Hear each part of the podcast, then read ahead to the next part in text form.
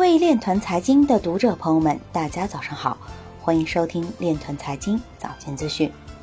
今天是二零二一年七月二十七日，星期二，农历辛丑年六月十八。首先，让我们聚焦今日财经。美国司法部正在调查 Tether，其高管或面临银行诈骗指控。韩国政府提议修改税法，以便税务机关扣押逃税者持有的加密资产。北京市发改委表示，中关村科学城北区将建设区块链先进算力平台。恒丰银行烟台分行积极拓展跨境金融区块链平台融资业务。彭博首席策略师称，以太坊或已成为 The Big World 赢家。二零二一年全球加密 ATM 机安装量增加逾百分之七十。印度以 YouTube 网红账户被盗，攻击者冒用 Cardano 创始人名义推广加密骗局。万象区块链与恒丰银行合作，用生物资产解决融资难问题。暹罗商业银行总裁表示，DeFi 不能被完全监管。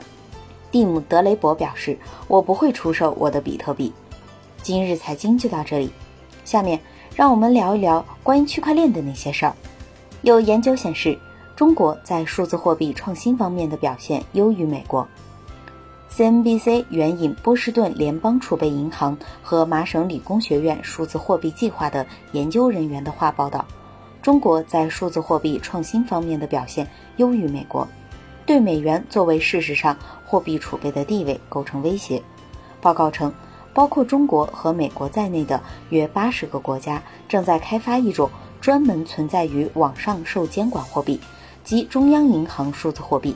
据报道，超过一百万中国公民已经收到了他们的数字人民币，但美国仍然主要集中在研究上。这两组研究人员被委托去研究数字货币对美国人的意义。据该新闻机构称，美国发展数字货币的部分目的是确保美元继续保持全球货币领袖地位。以上就是今天链团财经早间资讯的全部内容，感谢您的关注与支持，祝您生活愉快，我们明天 Аркадия.